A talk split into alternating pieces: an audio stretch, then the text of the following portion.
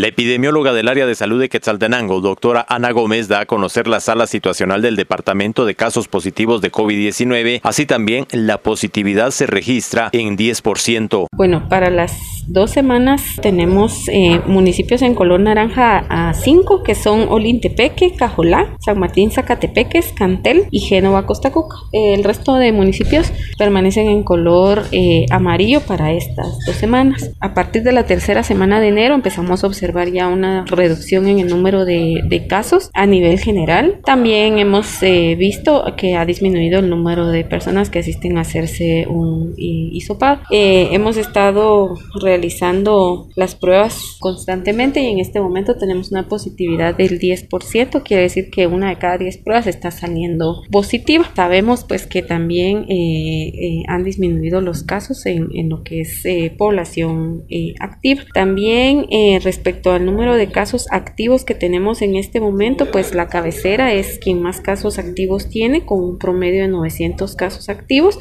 y el resto de municipios pues tienen eh, pocos, digamos, pocos casos activos, sin embargo, pues tenemos a Cantel, tenemos a Coatepeque, tenemos La Esperanza, tenemos a San Carlos Sija, San Juan Ostuncalco, con un promedio de entre 50 y 75 casos activos activos y el resto de municipios pues tiene eh, menos casos. Dentro de ello, pues se recomienda mantener siempre los protocolos de prevención.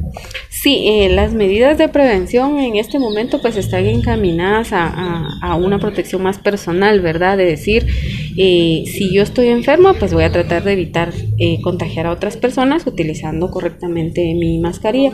Si yo voy a estar en un lugar donde sé que hay muchas personas, también debo utilizar mascarilla para evitar ese, riesgo, ¿verdad? Y pues las medidas eh, generales que ya conocemos de lavado de manos, pues es eh, muy importante para evitar no solo el COVID, sino también otras enfermedades, eh, en este caso pues no solo respiratorias, sino también gastrointestinales. Desde Emisoras Unidas Quetzaltenango informa Wilber Coyoy, primera en noticias, primera en deportes.